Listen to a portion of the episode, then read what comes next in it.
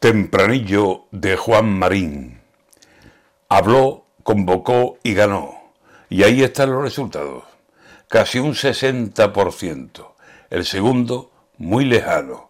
Carrillo no le hará sombra ni en otoño ni en verano. El capitán que los manda, hablamos de ciudadanos, sigue siendo Juan Marín, número dos en el barco de la Junta que pilota Juanma Moreno con garbo. Así que en Marín tenemos al seguro candidato de la formación naranja. Por lo menos este año se va a comer tan tranquilo Juan Marín los mantecados.